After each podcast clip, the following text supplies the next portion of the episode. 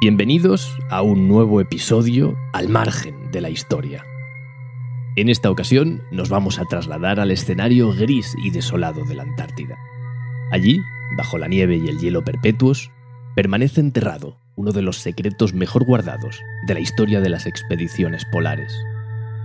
Se han escrito gruesos tomos y miles de páginas sobre la competición mortal que protagonizaron el noruego Amundsen y el británico Scott por ser los primeros en clavar una bandera en el polo sur del planeta.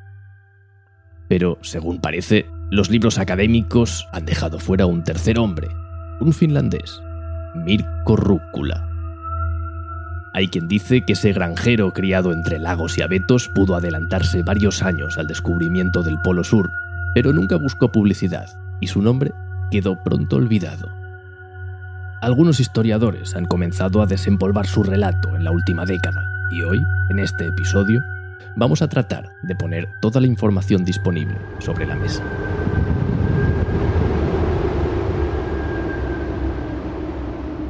El relato oficial del descubrimiento del Polo Sur describe cómo el 16 de enero de 1912, el capitán Scott, exhausto tras semanas de expedición y por las temperaturas insoportablemente bajas, descubre que Amundsen y su grupo le han arrebatado la gloria de ser el primero.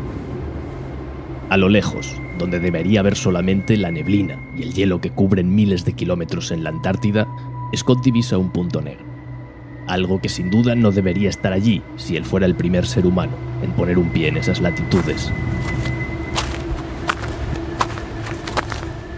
A medida que se acerca a ese punto, el capitán británico distingue que está viendo una tienda de campaña y una bandera noruega. Scott había cumplido el objetivo de alcanzar el lugar más extremo del planeta, un lugar inhóspito que los hombres no habían pisado en decenas de miles de años. Había llegado, sin embargo, unos días tarde.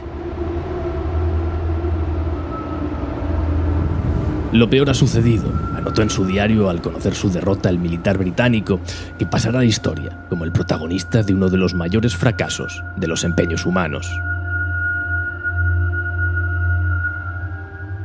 El resto de la historia de Scott es de sobras conocida por todos, al menos el resto de la historia oficial. Entre los objetos que ha dejado Amundsen en el Polo Sur, Scott encuentra una carta manuscrita el explorador noruego, haciendo gala de una falta de empatía que quizás comparte con el anglosajón, un militar de carácter férreo, le encomienda la misión de certificar su propia derrota.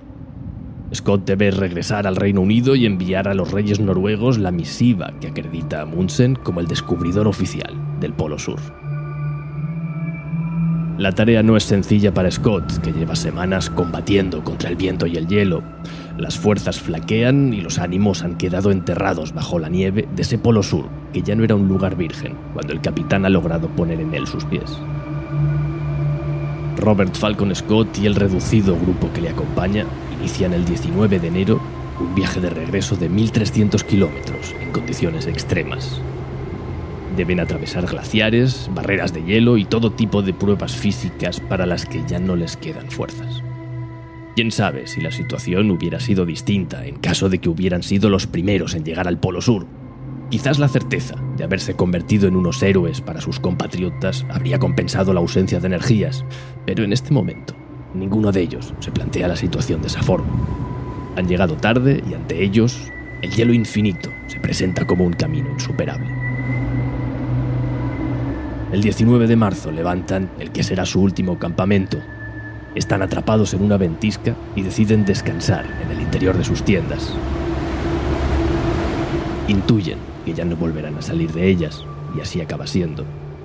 Scott ha dejado ya de escribir en su diario, pero retoma la pluma una sola vez más para redactar sus últimas palabras y despedirse de sus seres queridos. La dramática historia del capitán Scott ha quedado grabada en la memoria colectiva de los europeos. De forma irónica, el nombre de Scott, el perdedor de esa carrera suicida hacia el Polo Sur, es quizás más célebre que el de Amundsen, el que supuestamente ganó la competición. La fama es caprichosa, hasta el punto de que quizás ninguno de los dos son merecedores de ella en primer lugar.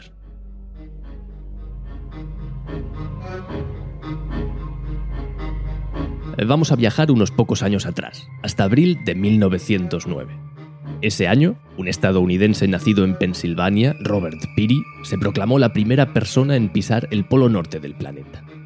Lo hizo supuestamente con una expedición de más de una veintena de hombres que habían partido meses antes desde Nueva York. Aunque la hazaña de Peary ha sido puesta en duda por numerosas fuentes, la noticia del primer explorador en el Polo Norte se propagó por el mundo entero. Si el estadounidense alcanzó el polo realmente o no, poco importa ahora.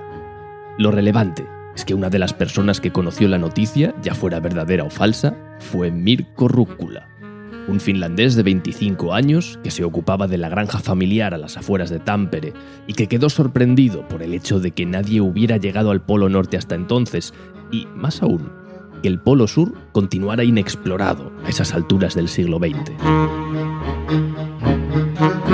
Rúcula era un hombre acostumbrado al frío no tenía problemas en desafiar las temperaturas de decenas de grados bajo cero para caminar durante horas por la nieve para desempeñar sus labores. A Mirko, como probablemente a muchos otros finlandeses de la época, la epopeya de Piri le pareció una bravuconada del explorador estadounidense. Caminar unas pocas horas al día por la nieve acompañado por un grupo de más de 20 hombres que cargaban con sus provisiones le parecía una empresa fácil, al menos más sencillo que el trabajo que él desempeñaba diario en la granja, durante más horas de las que Piri había caminado cada jornada a través del hielo. Anabel Kaukayarvi es la nieta de Rúcula. Ella todavía recuerda la fama de hombre duro que tenía su abuelo en la pequeña población de Tampere, donde la mayoría de los habitantes a principios de siglo se ganaba la vida con duros trabajos a la intemperie. Mirko era uno de los chicos más brutos del pueblo. Salía sin camiseta aunque hiciera 20 grados bajo cero. La gente solía decir que había pasado tanto tiempo expuesto al frío extremo que algo le había afectado. No hablaba mucho y se pasaba las noches bebiendo con sus amigos. El carácter de Mirko Rúcula era sin duda particular. Era un hombre terco, hasta el punto de que una noche, en la cervecería local, convenció a sus amigos de que él sería capaz de llegar al Polo Sur sin mayores problemas. Ni siquiera necesitaría el aparatoso equipo que había reunido el estadounidense Piri para llegar al Polo Norte. A él le bastaría con que un barco le dejara cerca de su destino y alimento para unas cuantas semanas. ¿Fue precisamente ese destino, o simplemente el azar, el que quiso que uno de los amigos que se encontraba aquella noche en su mesa fuera un marino mercante, buen conocedor de las rutas marítimas más remotas del planeta. Gracias a él, Mirko se embarcaba pocos meses después hacia la Antártida.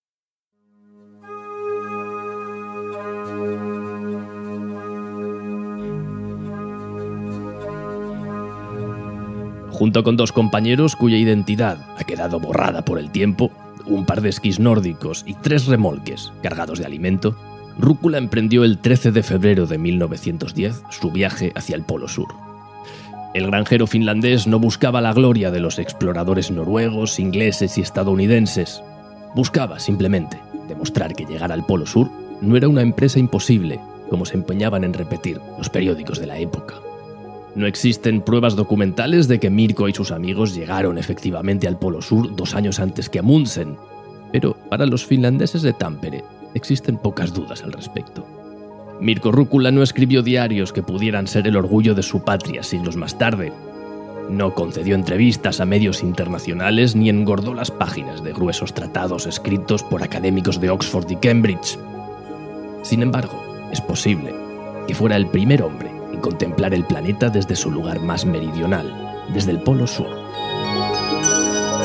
Cuando Amundsen llegó a ese mismo punto hambriento de gloria dos años después, las huellas en la nieve de Mirko debían de estar ya borradas.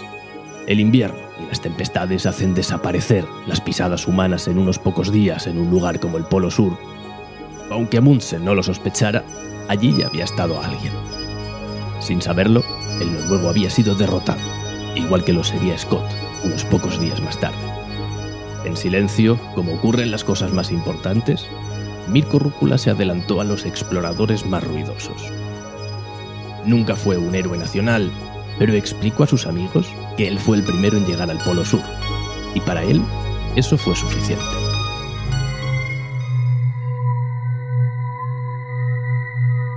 Espero que haya sido suficiente también para este episodio al margen de la historia.